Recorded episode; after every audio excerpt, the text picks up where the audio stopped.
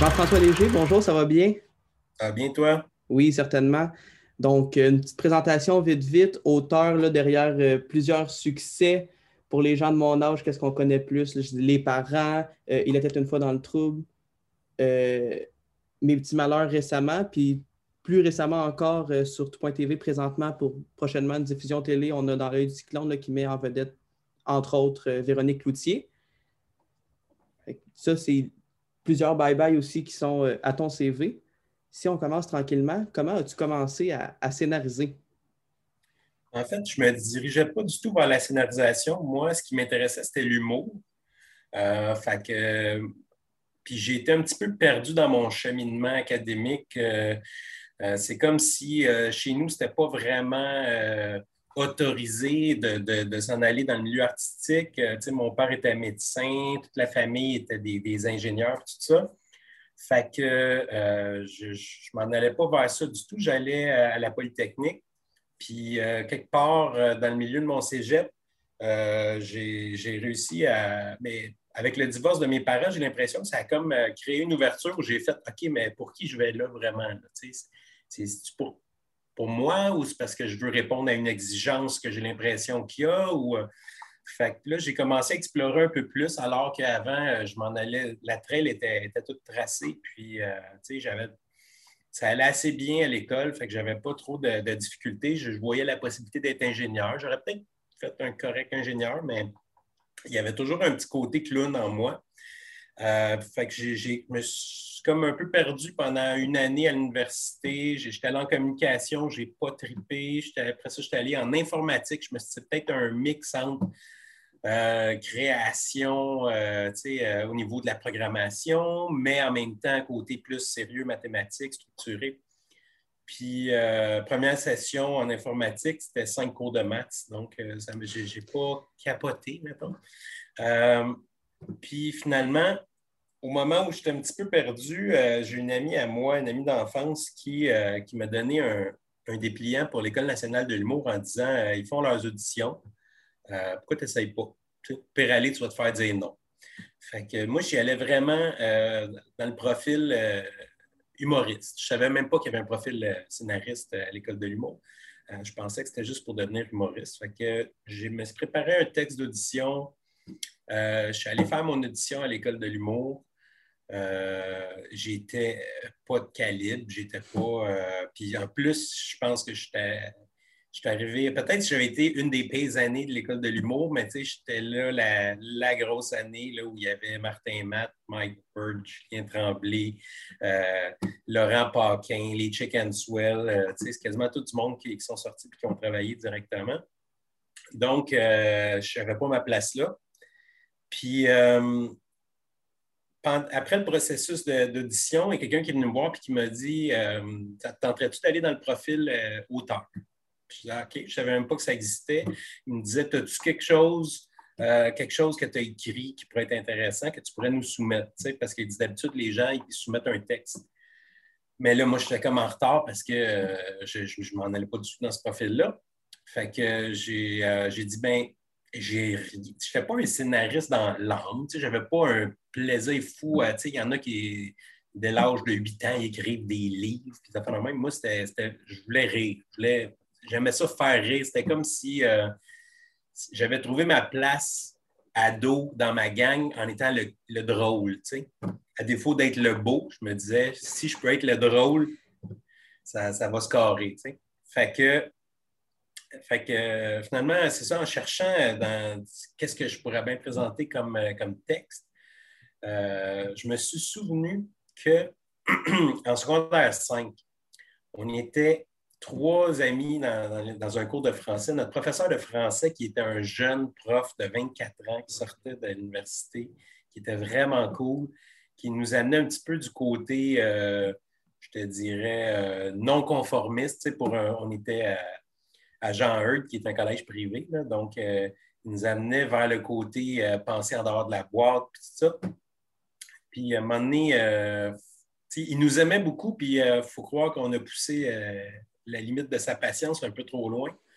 Un vendredi, il nous avait dit, euh, les... excuse-moi, il nous avait dit, les gars, là, allez-vous-en, je ne veux plus vous voir. Euh, vous n'êtes pas obligé d'aller voir le directeur, mais sortez de la classe, je ne suis plus capable. Puis, il nous avait donné des copies à faire, mais c'était genre, euh, il nous avait donné, moi, mon, poème, c'était le lac de Lamartine. Puis, il fallait que, que je dise quelle est l'image de l'homme dans ce poème. Puis, ça m'avait vraiment fait chier parce que j'avais l'impression que, d'avoir une relation particulière avec ce prof-là. Fait que je m'étais vengé. Il fallait écrire trois pages, j'en avais écrit onze. Puis c'était une phrase. Il y avait un point à la fin, tout le reste était des virgules tout le long. Je me suis dit, ça va être absolument illisible. Puis c'était du grand n'importe quoi. J'écrivais. Euh, ça a été la première fois de ma vie où j'ai éprouvé du plaisir à écrire quelque chose parce que justement, c'est comme s'il n'y avait plus aucune contrainte. C'était, euh, je me suis, euh, je me suis éclaté à, écrire ça. J'avais encore ça dans un de mes tiroirs. Fait que j'ai sorti ce texte-là, je l'ai amené à l'école de l'humour. Je disais, regardez, ça vaut ce que ça vaut. J'explique le contexte de, la copie donnée par le prof. Que... Puis c'est sur ce texte-là que je suis rentré à l'école de l'humour. Donc, euh, c'est ça qui m'a amené à, l'écriture. Un texte de secondaire 5 qui est tu avais été trop tannant, il t'a finalement apporté à ton métier d'aujourd'hui. C'est quand même, quelque chose d'impressionnant. Puis en sortant de l'école, est-ce que tu as travaillé pour, euh, mettons, des humoristes en écrivant leurs textes ou tu as commencé à scénariser tout de suite des séries, web-séries, peu importe? Euh, ben, pendant à, l'école, moi, ce que j'aimais beaucoup à l'école de l'humour, c'est que tu n'es pas en vase clos. Tu as vraiment les humoristes et les, scénaristes. Euh, sont toujours ensemble. Puis, euh, tu sais, moi, j'avais collaboré avec plein d'humoristes qui étaient là, dont Julien Tremblay. Euh, puis, euh, moi, je, suis musicien, mais comme tu peux peut-être le voir dans mon background. Fait que Julien, puis il y avait un autre auteur, Jean-François Poirier, qui était guitariste aussi. Fait que les trois, on s'amusait à jammer avec Julien qui jouait de la guitare. Puis il a fini par nous amener dans ses shows. Puis on était comme on, finissait par faire partie du show un peu. On allait faire des shows un peu partout euh, après l'école, mais c'est ça, on a, tissé des liens. J'avais travaillé un petit peu avec Martin Matt aussi à l'époque de l'école. Euh, on s'entendait euh, plutôt bien, mais c'est comme si, plus tu avances, plus tu te rends compte que l'écriture pour des humoristes, c'est quand même quelque chose d'un petit peu euh, risqué. Tu sais, quand, quand tu t'enlignes sur. Euh, moi, j'ai rapidement eu des enfants, une famille, une maison. Si tu veux avoir une rentrée d'argent régulière, euh, l'écriture des humoristes, ça implique que tu écris pendant longtemps un spectacle sur lequel tu es payé zéro. Fait que si ça te prend six mois à écrire le spectacle, il faut que tu fasses d'autres choses en même temps parce que tu es payé zéro pendant ce temps-là. Puis après ça, une fois que tu as fini d'écrire, tu es payé sur chaque billet vendu au moment des représentations, après ou à chaque trois mois ou à chaque truc comme ça. Ce qui fait que ça fait des gros hauts, des gros bas. Euh, puis euh, moi, après, après l'école de l'humour, j'avais un stage. Euh, je pouvais choisir d'aller où je voulais, ou en tout cas où est-ce qu'il y avait de la place. Mon, mon, idée numéro un, c'était, je trouvais beaucoup sur François Pérusse à l'époque qui faisait ses deux minutes du peuple. Puis je me disais, ah, il est musicien, je suis musicien, il y a peut-être peut un fit à, avoir là. Euh, puis euh, finalement, euh, François, je me suis rendu compte que c'était un loner, c'est quelqu'un qui travaillait vraiment tout seul, puis c'était pas, ça n'aurait pas été un. Il dit des fois, je me lève la nuit pour écrire des affaires, c'est pas pertinent que tu viennes chez nous. Puis que... l'autre demande que j'avais faite, c'était euh, pour les Midi Fous à l'époque. Je n'ai sûrement pas connu ça, mais c'était une, émission de radio à C'est quoi le midi? Puis euh, il y avait toute une gang d'humoristes là-dedans. Puis ce qui était génial, c'est que j'ai rencontré en même temps François Morancy, François Massicotte, André Robitaille, Jean-Michel Anctil, Marc Brunet, qui était scénariste pour Fin du monde est à 7 heures, Like moi, les, à ses raisons il y avait Richard Z. Sirois dans cet euh, ancien Rocket Belles Oreilles. Donc, euh, tu avais toute une gang de, writers et d'humoristes qui travaillaient ensemble. On arrivait le matin avec nos laptops, là, laptops euh, à gaz là, à l'époque. C'était une vieille affaire en Mac gris, là, je m'en souviens. Puis, on, était comme en collégialité, tout le monde ensemble autour de la table. puis, tout le monde écrivait son petit bit Puis moi, j'écrivais un bit supplémentaire, ou en, fait, le, writer de la journée écrivait un bit supplémentaire. Sauf que moi, euh, quand je suis arrivé en stage, j'étais comme un writer surnuméraire, si tu veux. Donc, euh, je venais juste comme aider, puis euh, donner des, des lignes, parce qu'on jasait beaucoup, tout ça. Puis j'ai vite eu du fun avec Jean-Michel Anctil, André Robitaille. C'était un, un, super stage pour faire des liens avec, avec des humoristes, avec des comédiens, tout ça. Fait que André m'a rappelé par la suite pour travailler sur les mordus. Puis, en tout cas, il y a eu, plusieurs, euh, plusieurs relations qui sont nées de, ce fameux stage-là. Mais euh, tu m'arrêtes euh, s'il y a des bouts que je peux partir sur 40 Rapidement, tu as fait, si je comprends bien, ta place dans le milieu avec quand même des gros noms. Je ne sais pas si c'était des gros noms à l'époque, mais aujourd'hui, c'est pas mal tous des gros noms, ceux que tu m'as nommés. Fait rapidement, tu as fait ta place, puis tu étais oui, mais tu sais, c'est toujours, euh, tu sais, c'est pas comme un job syndiqué, hein? Fait que euh, faut que tu te reprouves à chaque jour. Je te dirais que pendant mon stage, euh, je pense que, tu sais, les qualités que tu recherches chez un, auteur, c'est vraiment l'ouverture d'esprit, tu sais, parce que si quelqu'un dit Ah, cette gag-là, je l'aime pas trop, puis tu fais comme Ah non, il est bon, il est bon oublie ça, là, tu ne feras jamais carrière dans ce métier-là. Il faut que tu aies une vision de dire euh, OK, euh, il n'est pas bon, euh, on, le jette, on écrit un autre, puis tu ne l'aimes pas, pas de problème. Puis, fait faut, faut comme avoir cette espèce d'ouverture-là. C'est pas parce que toi, tu trouves ton gag bon que l'autre va l'aimer. Puis le but, c'est de trouver quelque chose qui va fitter dans la bouche de la, personne pour qui tu écris. Fait au début, c'est vraiment ça, cette espèce de job de caméléon-là, de dire faut que j'essaye de, euh, de, fitter. Euh, avec André Robitaille, ça, fonctionnait bien. C'était souvent du niaisage aussi. C'était des appels téléphoniques. On trouvait des, niaiseries du genre, euh, il appelait dans une quincaillerie, puis il fallait qu'il dise le mot gonorrhée le plus souvent possible. Ou, ce genre de truc-là, mais c'était plus la relation. ça n'a pas donné des. La radio, c'est quand même écrire et jeter cinq minutes après. Donc, ça n'a pas donné des grands moments de radio, mais c'était euh, le plaisir puis la relation avec euh, la personne que tu développes aussi. Euh, il y avait un imitateur, Jean-Guy Moreau, qui était venu à l'époque, puis Jean-Michel Anctil avait dit pendant qu'il est là, on pourrait faire Priscilla et, et, Jean-Guy Moreau quand Jean-Pierre Ferland qui chante T'es mon amour, t'es ma maîtresse. Fait que j'avais apporté ma guitare, j'étais descendu en studio avec eux autres, j'avais joué, tu sais j'aimais ça, participer de plein de, façons différentes. j'avais encore mon espèce de volonté d'être euh, devant la caméra. Je te dirais que à cette époque-là. Euh, puis je l'avais vécu un peu aussi à la, fin de l'école de, l'humour. Il y avait une tournée des, humoristes. Puis euh, j'avais demandé au metteur en scène, qui était Ghislain Auprêtre, j'avais dit Ghislain, est-ce que penses-tu que je pourrais faire un numéro dans la tournée? puis il m'avait dit Écoute, je ne peux, pas, peux pas te faire monter sur scène, tu n'es pas un humoriste, tu n'as pas fait partie de la cohorte d'humoristes. Euh, si tu veux, tu pourrais ouvrir le show. Tu, réchauffes la salle, puis, je m'étais écrit un numéro euh, que je faisais à la guitare qui, qui, était comme une espèce de chanson hyper absurde, puis qui est un peu euh, Denis de Rolette, si tu veux, un an avant que les Denis de Rolette rentrent à l'école de l'humour. Et, et j'avais comme découvert le plaisir d'être sur scène quand ça marche. Tu sais, je me souviens, ce numéro-là au cégep de Hall, ça avait fait un, tabac. Le monde venait me voir après, puis c'était vraiment cool. Puis quand j'arrivais dans un bar, c'était horrible. Il n'y avait pas un rire. C'était, tu sais, c'est vraiment des, des crowds différentes. Puis c'est là que je m'étais rendu compte que, OK, je ne suis pas fait pour faire ce métier-là parce que je ne serais pas capable de passer au travers de ça. Les soirées où ça ne marche pas, les soirées où ça marche, c'est facile, tout le monde est capable de faire ça, mais les soirées où ça ne marche pas, là, de continuer puis de, continuer à croire en toi puis de te trouver drôle, là, aïe, aïe, aïe, c'était pas. Euh, non. Je me souviens d'une soirée au bar euh, le Lucky Luke à Saint-Valérien.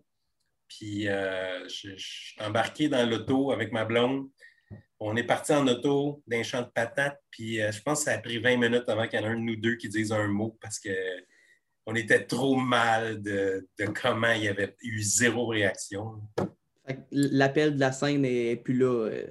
Non, l'appel de la scène, tu sais, j'ai refait des petits caméos dans des bye-bye, dans des trucs comme ça, tu sais, juste assez pour moi, tu sais, dans mes émissions, des, euh, ça, je trouve ça drôle, mais j'ai pas cette.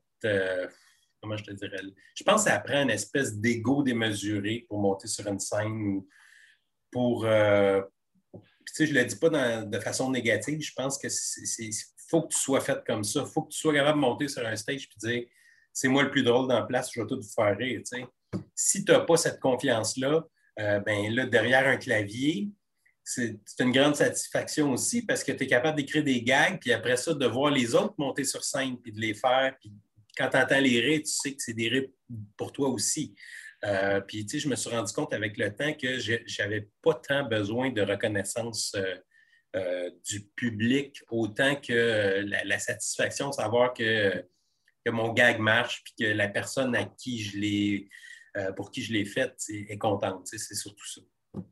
Mais là, je, m'éloigne de, C'est ça. ce que je voulais dire, quand tu sors de l'école de l'humour, je disais tout est toujours à recommencer parce que après mon stage au Midi Fou, ils m'ont engagé pour, c'est un stage de six mois de septembre à, Noël, mettons. Puis euh, après ça, ils m'ont engagé pour la fin de la saison, donc de janvier à euh, mai. Je ne me souviens plus à quelle, date ça finissait. Puis après ça, les, les Midi Fous ne revenaient plus, euh, ni pour l'été, ni jamais. C'était la dernière saison. Fait que je me suis retrouvé, là, c'est comme tu n'as pas de contact tant que ça. oui, j'avais travaillé avec du monde là-dedans, mais tout le monde s'est retourné de bord, tout le monde est retourné chercher un autre projet moi, je me suis ramassé à essayer de, me trouver du boulot. Puis, euh, à l'époque, j'étais assez quoi euh, sur place pour les Midi Fous. Puis, il y a quelqu'un qui était venu me voir en disant euh, il y a un congé de maternité, une, autre, je ne sais pas comment tu appelles ça, là, auteur ou, scripteur ou whatever, pour de la pub qui est parti en congé de maternité. Il faudrait la remplacer. C'est un, remplacement de un mois. OK, j'avais besoin d'argent. Fait que je suis allé écrire de la pub euh, pendant un mois pour euh, la pub radio. Là, c'est, euh, pas super valorisant. Ça ressemble à. Tu deals avec du monde qui se disait oh, Ouais, non, non, là, je veux que tu dises. C'est, tout des, des, du monde qui, qui ont des. À l'époque, c'était le Cocktail Disco Club avec le, le plus gros party d'Halloween en ville. Puis, tu sais, là, c'était euh, W qui faisait les voix de, de pub euh, la fin de semaine. Je rentrais avec lui pour qu'il enregistre mes pubs. Ou, euh, puis, c'était, tu sais, je dis, toutes les bars avaient le plus gros party d'Halloween en ville. J'avais l'impression que c'était. Il n'y avait pas beaucoup de place à la créativité. Là, c'est genre, non, non, on dit que c'est gratis pour les dames, puis dit que telle affaire. Là, fait que c'était... Mais ça rapportait de l'argent. Fait qu'à cette époque-là, c'était ça que j'avais besoin. J'ai été, euh, j'ai été un petit bout de temps vers la, publicité euh, juste pour des fins euh, financières. Puis après ça, je suis retombé dans la radio. Je suis revenu avec les grandes gueules à, CKMF à l'époque, qui a besoin de writer. Puis, c'est ça. je, quand, tu ne sors pas, c'est pas parce que tu as réussi un stage que tu es établi. Après ça, c'est on and off, on and off. Euh, j'ai travaillé avec les grandes gueules pendant à peu près six mois, mais ça m'a donné la chance. À cette époque-là, euh, je, voulais aussi continuer à jouer de la musique. Puis euh, eux autres, ils disaient Ah, on veut faire une chanson avec tel personnage. Puis euh, là, on, pensait prendre Pump Up de Jam, mais faire changer les paroles. moi, je leur avais dit, mais pourquoi vous n'écrivez pas une chanson originale à la place? Mais plus le fun, tu sais.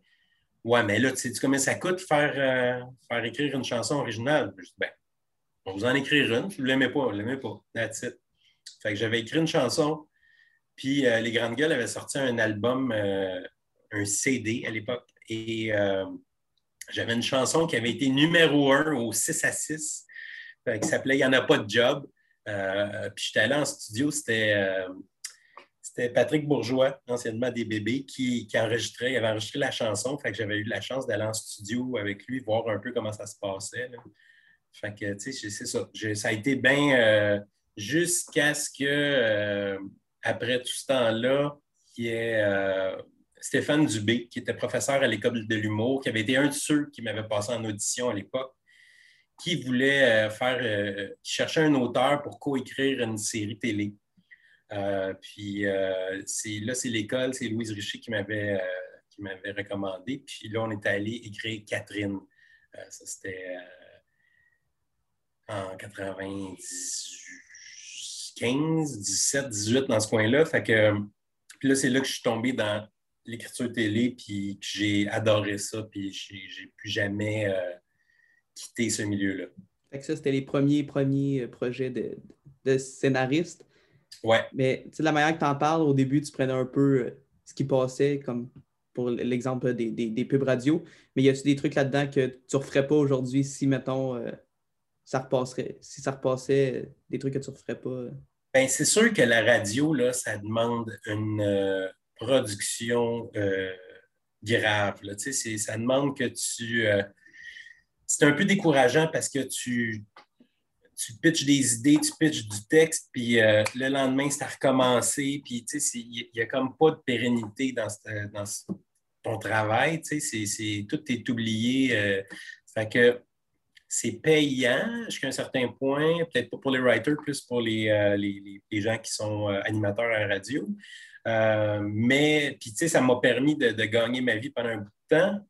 Mais je trouve que c'est comme, c'est évident, puis tu n'as pas l'impression de rien bâtir, tu sais, parce que ce qui est trippant en télé, c'est que si tu crées un beau personnage, ben, il va être avec toi pendant plusieurs années, puis tu vas pouvoir creuser, puis aller sortir tout le jus qu'il y a dedans. Tu sais, alors que en radio, euh, oui, tu peux créer des personnages qui reviennent, mais il faut qu'au bout de deux minutes, ça soit fini, puis on s'en va à pub. C'est bien différent. Puis si on parle plus niveau scénariste, as-tu des méthodes d'écriture euh, récurrentes ou ça, y va un peu comme ça y va au moment que, que tu as une idée? Puis, euh? en fait, dépendamment des projets, c'est différent aussi. Je te donne comme, comme exemple le Bye Bye qui est un projet qui est vraiment un projet de groupe. c'est une équipe. Euh, fait que c'est beaucoup, beaucoup de meetings, beaucoup de brainstorming en groupe. Euh, on sort des idées, on, euh, tu retournes chez vous, toi, tu écris le sketch sur Trudeau qui, qui avec un pastiche de Star Wars, toi, tu écris cette telle affaire. Une fois qu'on a toutes nos idées, la semaine d'après, on se revoit, ou, quelques jours après, on se revoit en meeting, on lit nos textes. Là, on fait comme, ah, je suis pas sûr cette idée-là, ça marche. Ah, ça, ça marche bien. Euh, peut-être, on, on se donne. ça, c'est vraiment. Euh, c'est trippant, c'est motivant. Des fois, c'est plus euh, épuisant à la longue parce que là aussi, là, il faut que tu sortes de l'idée au pied carré. Là. Un bye-bye, honnêtement, pour te donner une idée, je te dirais que ça dure une heure et demie. Il doit y avoir probablement l'équivalent de quatre heures de matériel qui s'écrit puis qui se jette aux poubelles euh, pour donner euh, ce qu'on voit. Euh, puis des fois, c'est bien surprenant parce que tu as, l'impression qu'il y a un sketch en lecture là, qui est du béton, tout le monde tripe, tout le monde rit. puis dans les dernières années, après le fameux Bye Bye 2008 où, on s'était planté, on avait mis un, focus group où il y avait des gens qui ne savaient pas qu'est-ce qu'ils venaient voir, puis qui venaient assister à un, visionnement du bye-bye, des les sketchs qui étaient tournés, rendus au 23 décembre. Puis ça a été la, meilleure décision que Louis a prise euh, quand il a, instauré ça en, 2010, parce que honnêtement, des sketchs qu'on se disait, ça, c'est de l'or en barre, puis ils ne marchaient pas. Puis là, on se regardait tout, puis on faisait pourquoi le monde ne rit pas? Mais semble c'est super drôle. Fait que là, ça, des fois, on les jetait complètement. Des fois, on les gardait puis on changeait le pacing, on les mettait à un endroit. Puis des fois, il y a des sketchs que nous, bien honnêtement, on trouvait très ordinaires. Mais on se disait, OK, euh, occupation double, il faut faire un sketch d'occupation double. Mais nous, on n'était pas nécessairement le public d'occupation double, fait qu'on ne connaissait pas ça, fait qu'on se ramassait à écouter deux, trois épisodes vite, vite. Euh, avant, euh, avant d'écrire un sketch, on écrivait ces personnages un peu, puis tu arrives en focus group, puis c'est la folie, le monde, c'est le sketch qui est le plus ri, alors que si tu nous avais demandé au writer, c'est le sketch qu'on aimait le moins puis qu'on aurait bumpé, ça aurait été lui. Là, tu fais comme OK, on a besoin de ça parce que des fois, tu es dans ta bulle, tu ne sais pas, euh, sais pas où est-ce que tu es rendu. Mais, euh, mais c'est ça. Ça, c'est un, comme le bye-bye, ça fonctionne beaucoup comme ça Si, par exemple, une série télé comme, comme L'œil du cyclone présentement, ça, c'est un petit peu différent. Oui, il y a une équipe d'auteurs, mais ce n'est pas c'est pas un paquet de meetings réguliers parce que tu n'as pas à suivre une actualité qui évolue de jour en jour. Euh, c'est plus, euh, on se fait un meeting pour être tous sur la même page. Euh, ce qu'on cherche, c'est ça le ton, c'est ça les personnages, on, définit ce qu'on a. Puis une fois que ça part, ben là, moi, j'écris des sketchs de mon côté, les auteurs écrivent des sketchs de leur côté. souvent, ils vont m'envoyer un court synopsis de, de, leur idée de sketch qui va me dire, euh, mettons, euh, euh, le personnage de Jules, qui est le petit gars anxieux, ben, il se lève la nuit pour venir voir sa mère dans son lit, puis finalement, parce qu'il fait de l'insomnie, puis elle le rassure, mais c'est elle qui finit par faire de l'insomnie parce qu'il a remis en question. là, je fais comme, OK, je comprends le sketch, parfait, go. Puis là, j'essaie de lui donner deux, trois pistes. tu pourrais peut-être aller vers ça, vers ça, vers ça. Et là, le, l'auteur ou la, scénariste, là où la scénariste, il y avait beaucoup de filles dans ce, projet-là. Euh, elle m'envoie euh, sa première version, puis là, je fais comme, OK, des fois, c'est super, euh, il est beau. D'autres fois, c'est comme, c'est pas ça que je voyais dans ma tête, je suis pas sûr que ça fonctionne bien. J'essaye une fois, deux fois de, de, faire réécrire en l'enlignant, puis des fois, je fais comme, sais-tu quoi, je vais essayer de, je pars avec, puis je, fais, je fais mon bout. Fait que euh, je, réécris dedans. Puis une fois que ce processus-là est fait, euh, puis qu'on a les producteurs qui, euh, approuvent les textes, puis là, des fois, on va assembler un épisode. Puis si tout le monde est content, j'envoie l'épisode aux auteurs pour que tout le monde puisse lire c'est quoi les sketchs de tout le monde. Tout le monde sait Ah oui, ça, ça marche bien, tel personnage dans tel. Je n'avais pas vu comme ça. Fait que là, au fur et à mesure qu'on écrit, tout le monde est sur la même page. il n'y a pas un qui part dans une chire que tu dis OK, c'est pas ça le personnage. Fait que ça, c'est une, autre, euh, technique d'écriture euh, avec, mettons, un, script éditeur et une équipe d'auteurs. C'est pas toujours non plus que le script éditeur. Écrit des sketchs et euh, ou corrige directement dans les sketchs des auteurs. Dans ce projet-là, ça faisait partie de ma job aussi parce qu'il fallait, euh, euh, à la base, l'œil du cyclone, c'est un projet où il, y avait, il y avait déjà une première version du projet qui était drôle, mais qui, dont le ton plaisait pas tant que ça au producteur, puis il essayait de brasser les cartes, s'en aller dans une autre direction. Fait que j'ai remplacé l'ancien script éditeur. Ils m'ont dit Tu peux amener l'équipe d'auteurs euh, que tu veux. Fait que j'ai rajouté des auteurs, autrices à, euh, à l'équipe qu'il y avait là. Puis on, est parti en écriture en essayant de s'amener vers un ton plus réaliste, le ton qui est là présentement, plutôt qu'un ton qui est un petit peu absurde dans, la première mouture.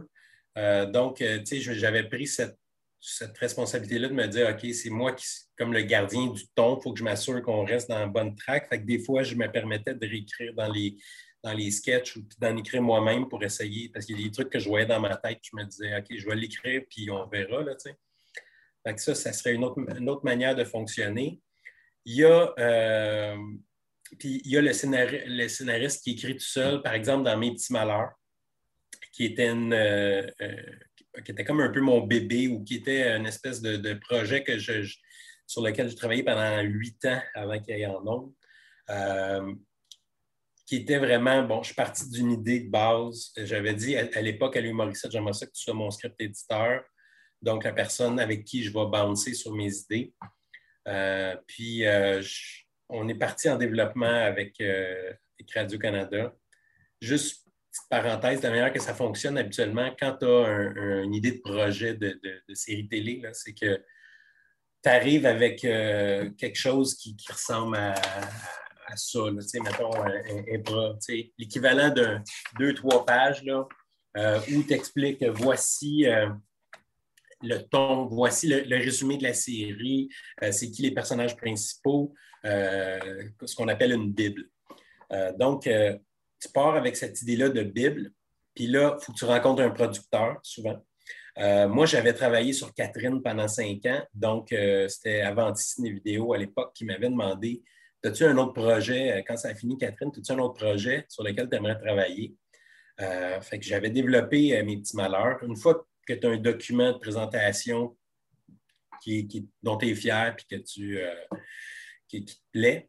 Là, c'est d'aller voir les diffuseurs. Donc, tu vas voir TVA, tu vas voir Radio-Canada, tu vas voir maintenant Nouveau, ou puis maintenant, il y a les plateformes web.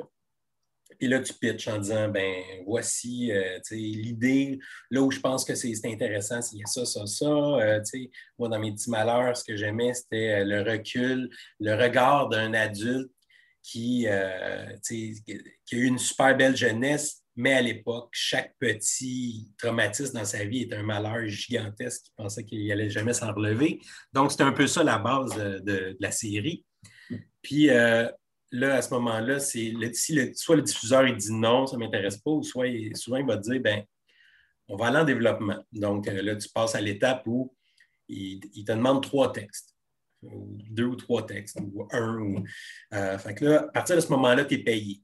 Euh, ben, souvent, le producteur va te payer pour écrire ta Bible. Ils vont te donner un petit montant là, juste pour pas que, tu travailles à vide. Mais puis là, après ça, quand tu es en développement avec avec euh, le diffuseur, donc Radio-Canada dans, le cas de Mes petits malheurs, tu euh, es payé euh, de l'épisode, mais tu n'es pas payé le plein montant que selon ton contrat, tu es comme payé un pourcentage parce que tu es en développement. Mais là, en développement, ça peut aller, ça peut prendre du temps. Tu peux écrire trois épisodes puis qui te disent OK, on s'en va en production, puis j'ai besoin de 13 épisodes pour faire une saison dans six mois. puis là, attelle-toi parce que tu es déjà en retard. Moi, dans le cas de mes petits malheurs, ça a duré huit ans. C'était vraiment des phases de développement. Euh, ça va selon les budgets de Radio-Canada. Euh, donc, il me disait Ah, on a, on a écris-en deux autres, écris-en trois autres, écris-en. Je m'étais rendu, j'avais 16 textes d'écrits. Donc, j'avais euh, l'équivalent de plus qu'une saison avant qu'on s'en aille en production. à partir du moment où on est allé en production, là, Là, tu reçois comme le, pourcentage qui te manquait sur tes textes, tu le reçois tout d'un coup, ça te fait un gros montant d'argent. Mais là, moi, je voulais être euh, partie prenante des décisions sur un paquet de trucs parce que c'était un petit peu euh, inspiré de ma jeunesse. Donc, je voulais qu'il y avait des, choses pour moi que je voyais dans ma tête, dans ma série, puis qui étaient importantes. Donc, toutes les. Euh, ça se passait dans les années 80, tous les accessoires, les les vélos, les montres, les, vêtements, toutes ces affaires-là. Je, voulais avoir mon mot à dire là-dessus. Ce qui est tripant, mais qui bouffe beaucoup de temps parce que tu n'es pas payé pour faire ça, c'est comme une espèce de, de, moment où tu as, le goût d'avoir euh, l'affaire qui ressemble le plus à ce que tu as dans ta tête. Donc, c'est comme du perfectionnisme. Ce n'est peut-être pas le, terme exact, mais en tout cas, c'est un, moment où euh, tu fais du travail non rémunéré, mais dans le but que le projet soit le meilleur possible, puis qu'éventuellement, tu aies une saison 2, puis que tu puisses recommencer à être payé à faire ce projet-là. Donc, euh, ça, sur un show comme ça, tu es tout seul à écrire tous les épisodes.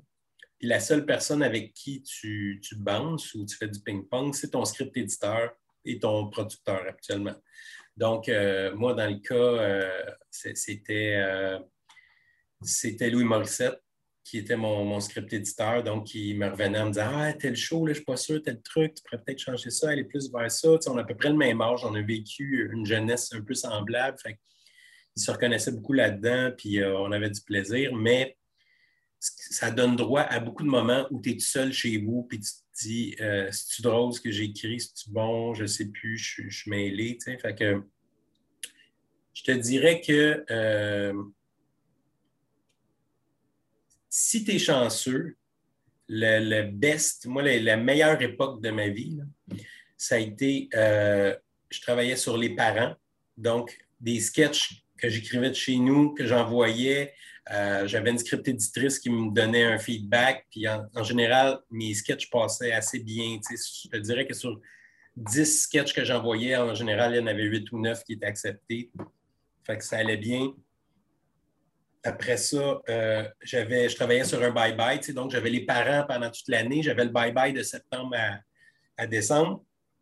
Puis à travers ça, j'étais en développement sur mes petits malheurs qui, allaient sortir un jour. Fait que j'avais le meilleur de tous les mondes. J'avais mon projet personnel à moi, mon bébé que je bâtissais euh, en background. j'avais euh, celui qui me rapportait de l'argent, qui était Les Parents, qui était une série qui fonctionnait bien, qui était populaire, puis que j'avais du plaisir à écrire. Et j'avais euh, une, forme de vie sociale sur le Bye Bye où on était une équipe d'auteurs. avec. je te dirais que ça prenait une confiance en soi. Puis, le fait qu'on se connaisse, François Avoir, l'humoriste, euh, Benoît Pelletier, euh, on a eu Daniel Gagnon. C'est tous des auteurs avec qui j'ai travaillé beaucoup.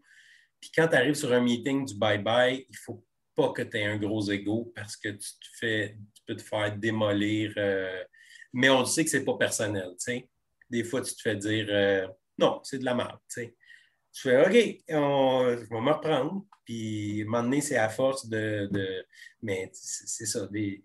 On se rendait compte d'à quel point on pouvait être cru et violent quand il y avait des stagiaires qui embarquaient. Parce que là, il y avait des stagiaires de l'école de l'humour qui venaient écrire avec nous. Là, on voyait leur face au premier meeting que nous, on se disait Hey, elle est bonne celle-là, hein? je la note. Puis euh, écoute, on, on, s'envoyait chier euh, allègrement.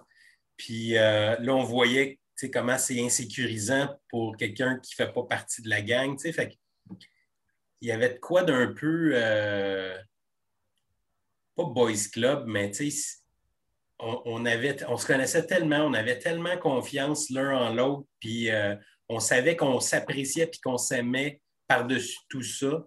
Fait tous les commentaires, on savait que c'était juste comme pour le bien du show, puis euh, il n'y avait pas d'ego, il n'y avait, pas, il y avait rien.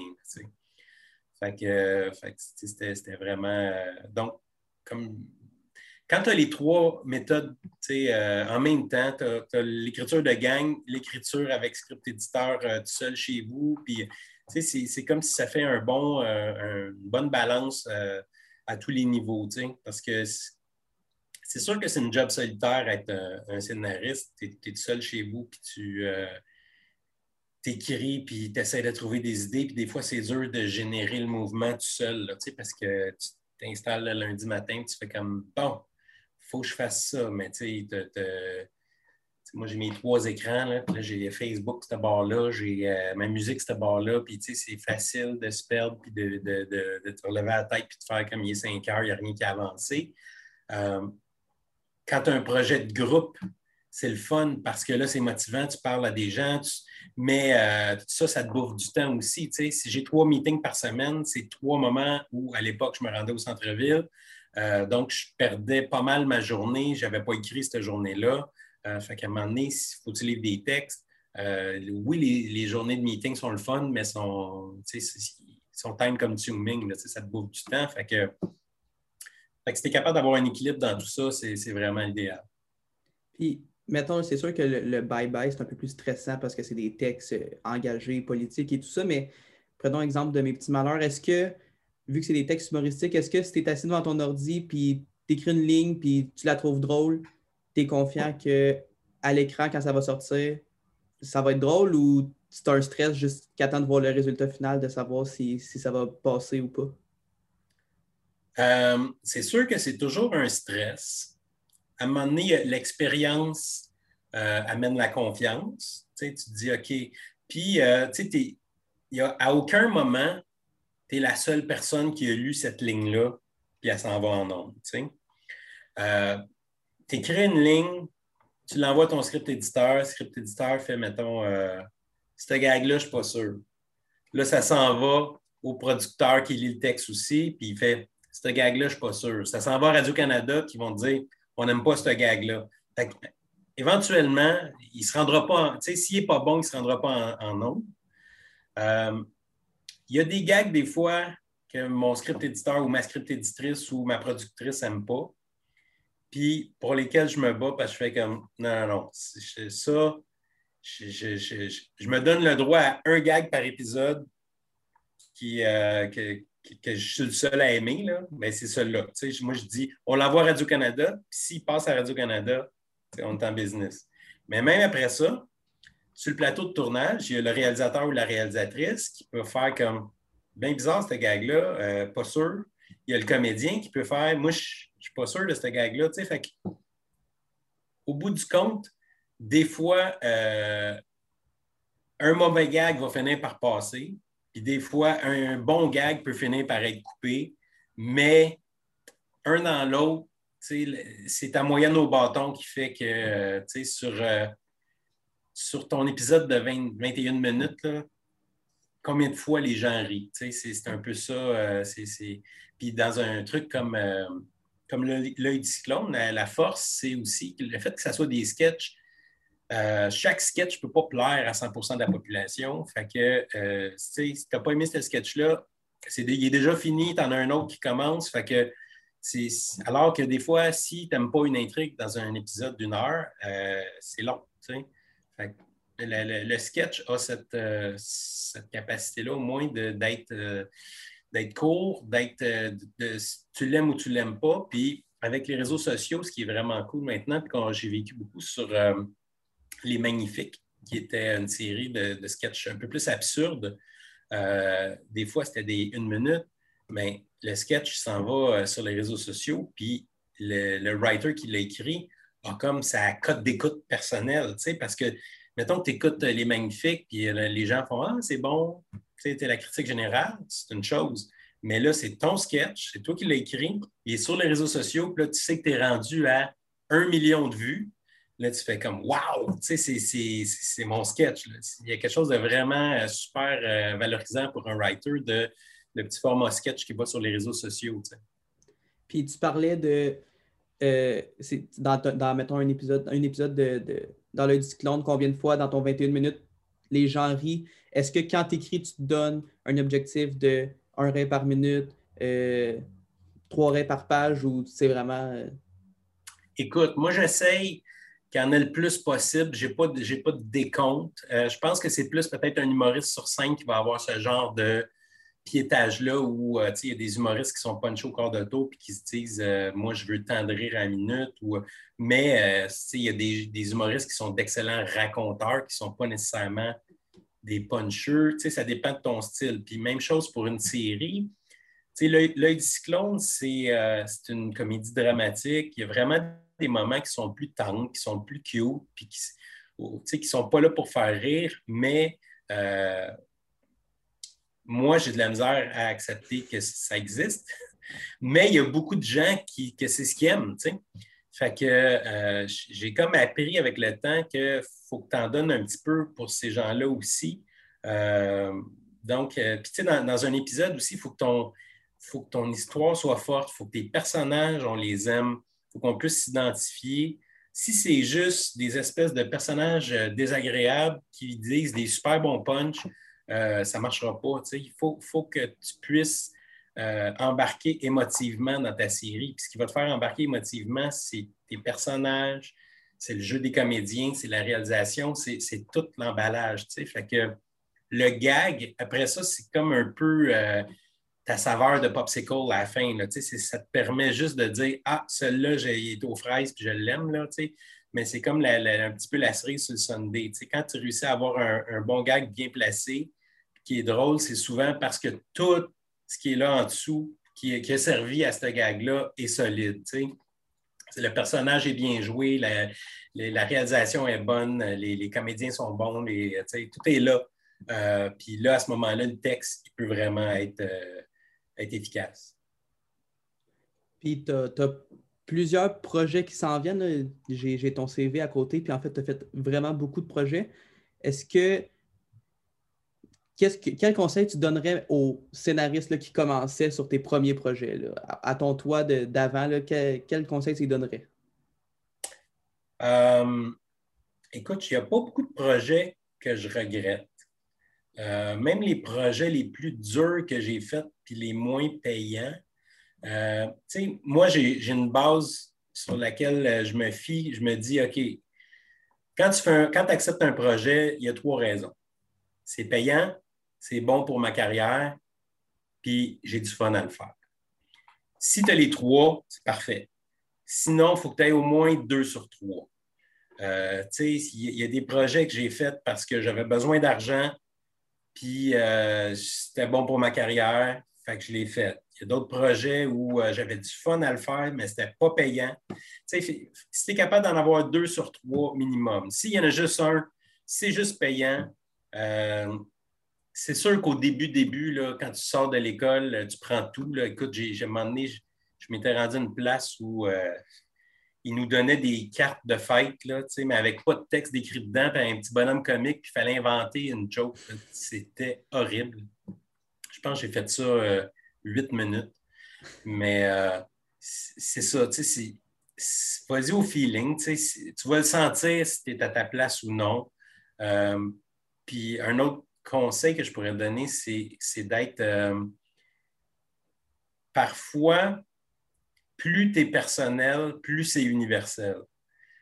au sens où, tu sais, il y, a certains, moi j'ai quatre enfants, euh, j'ai rentabilisé mes quatre enfants, j'ai écrit ses parents, j'ai écrit sur euh, l'œil du cyclone, j'ai écrit euh, sur Survivre à ses enfants, qui est mon projet qui va sortir sur tout TV au mois de juin.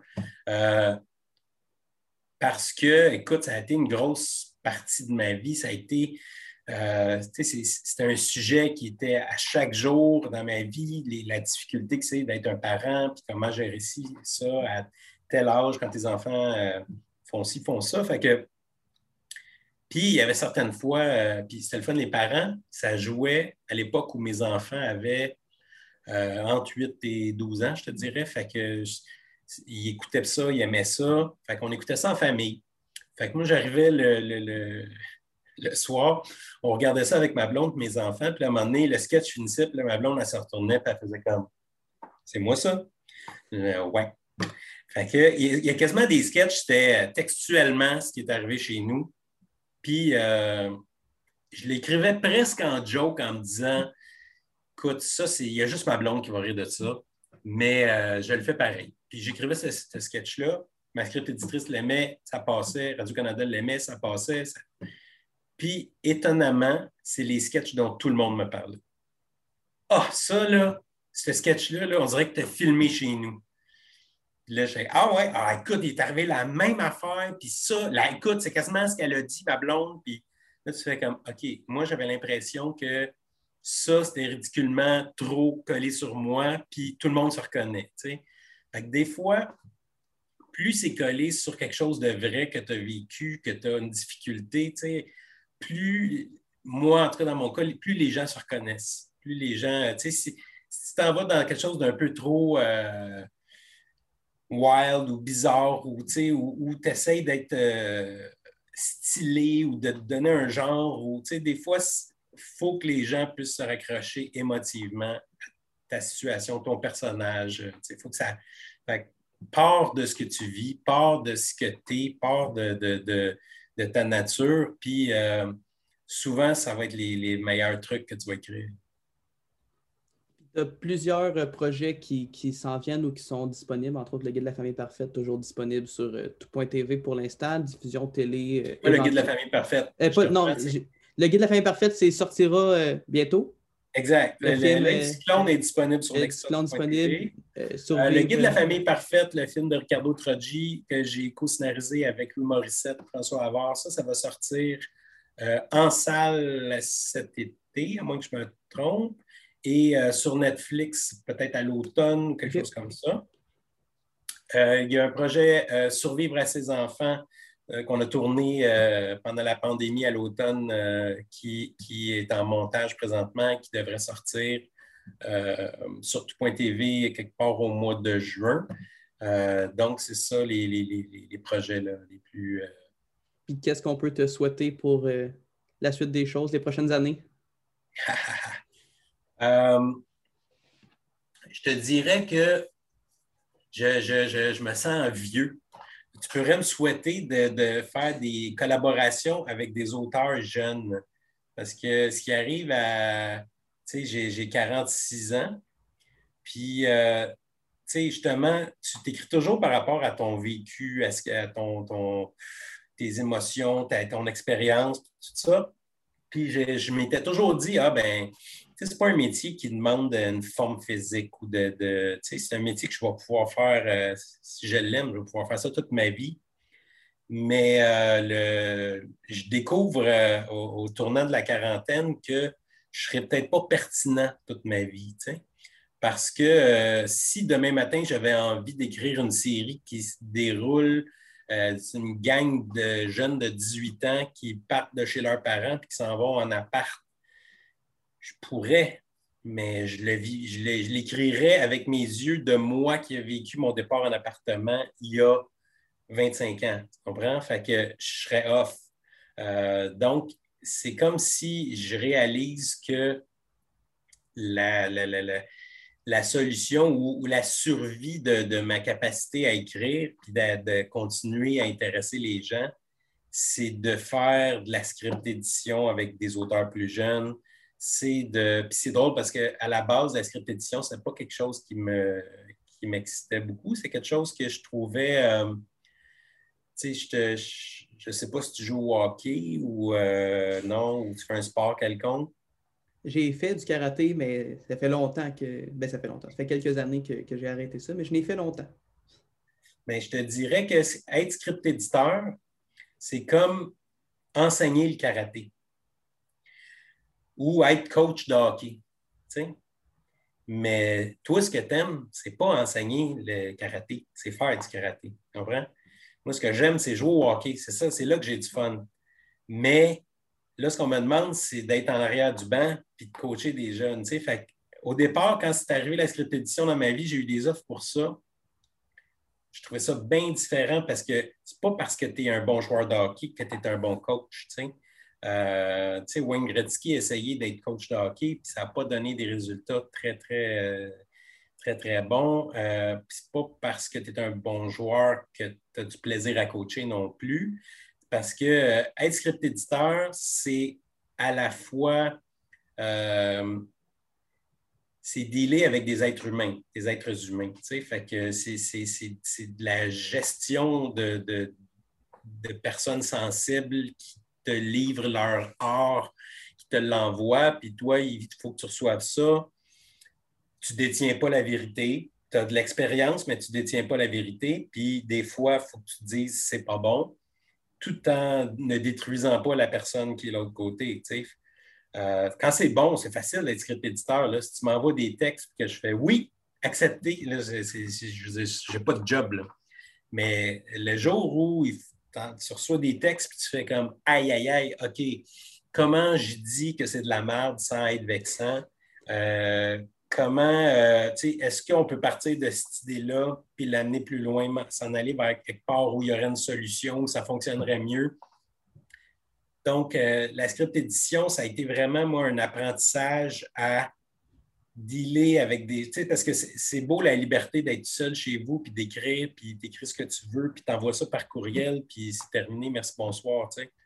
Mais de revenir à des auteurs euh, qui ont parfois eu de la difficulté avec certains sketchs, certains épisodes, puis euh, d'essayer d'être constructif en leur disant comme c'est là, ça ne marche pas, mais, j'ai des solutions pour toi, check, on peut faire ci, faire ça. Ça a été, euh, ça a été un apprentissage, ça a été une. tu sais, au début, j'étais vraiment réticent, puis je me rends compte qu'en vieillissant, plus ça va, plus c'est une nécessité parce que ce qui fait que l'œil du cyclone fonctionne aussi bien, là, je regardais les, toutes les critiques sont positives, les gens aiment ça. Euh, c'est, pas, ce qui fait que ça fonctionne si bien, c'est qu'il y a, je sais pas moi, 10 cerveaux qui ont travaillé sur cette émission-là. Là, il y avait beaucoup de scénaristes, des bons scénaristes qui amènent toute leur couleur, euh, toute leur, euh, leur intelligence là-dedans moi, ma job, c'est de m'assurer que ça, ça fit dans la même émission, ça fit dans le ton, sais, de faire rentrer un peu Tetris, de faire rentrer les morceaux, puis que, que ça fasse un tout cohérent. Mais, euh, mais c'est la participation d'autant d'auteurs ensemble qui fait que, c'est bon. Donc, s'il y a quelque chose à me souhaiter, c'est de, de, tomber sur des bons nouveaux auteurs qui vont me donner le goût de faire de la script édition ou de faire la coécriture aussi, peut-être avec, euh, avec des, plus jeunes qui amènent des nouvelles idées, qui amènent des nouvelles, euh, des nouvelles façons de faire. Euh, parce que malheureusement, au Québec, on a des budgets relativement limités. On est, il, y a, une absurdité qui fait qu'en télé, lancé compte en 1986, c'était un million par heure de budget. Puis aujourd'hui, on a de la misère à 35 ans plus tard à avoir ça, un million par heure, alors que tout a augmenté dans la vie. Les, le salaire minimum en 86, ça devait être comme 4,35 de l'heure. Aujourd'hui, c'est 13 piastres.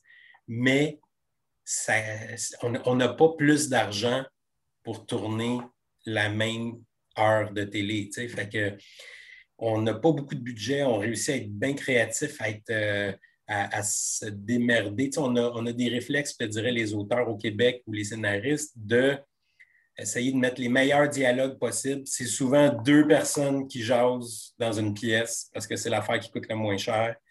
Euh, c'est très rare qu'il y ait des autos qui explosent. C'est très rare qu'on euh, est au sommet d'une montagne et tu as des shots de drone. Euh, je suis toujours jaloux quand je regarde des séries américaines ou françaises puis que je vois toutes leurs shots de drone. Puis je fais comme Oh my God, que j'aimerais ça pouvoir euh, faire ça. Fait qu'on a souvent le réflexe d'essayer d'économiser tout ça. Tu pour te donner un, exemple, sur Les Grandes Gueules s'animent, qui était notre, euh, un cartoon que, j'ai coécrit, sur lequel j'ai écrit plusieurs épisodes, j'étais tout seul de writer, mettons, sur mon épisode, avec un script éditeur qui me donne un feedback, le, réalisateur.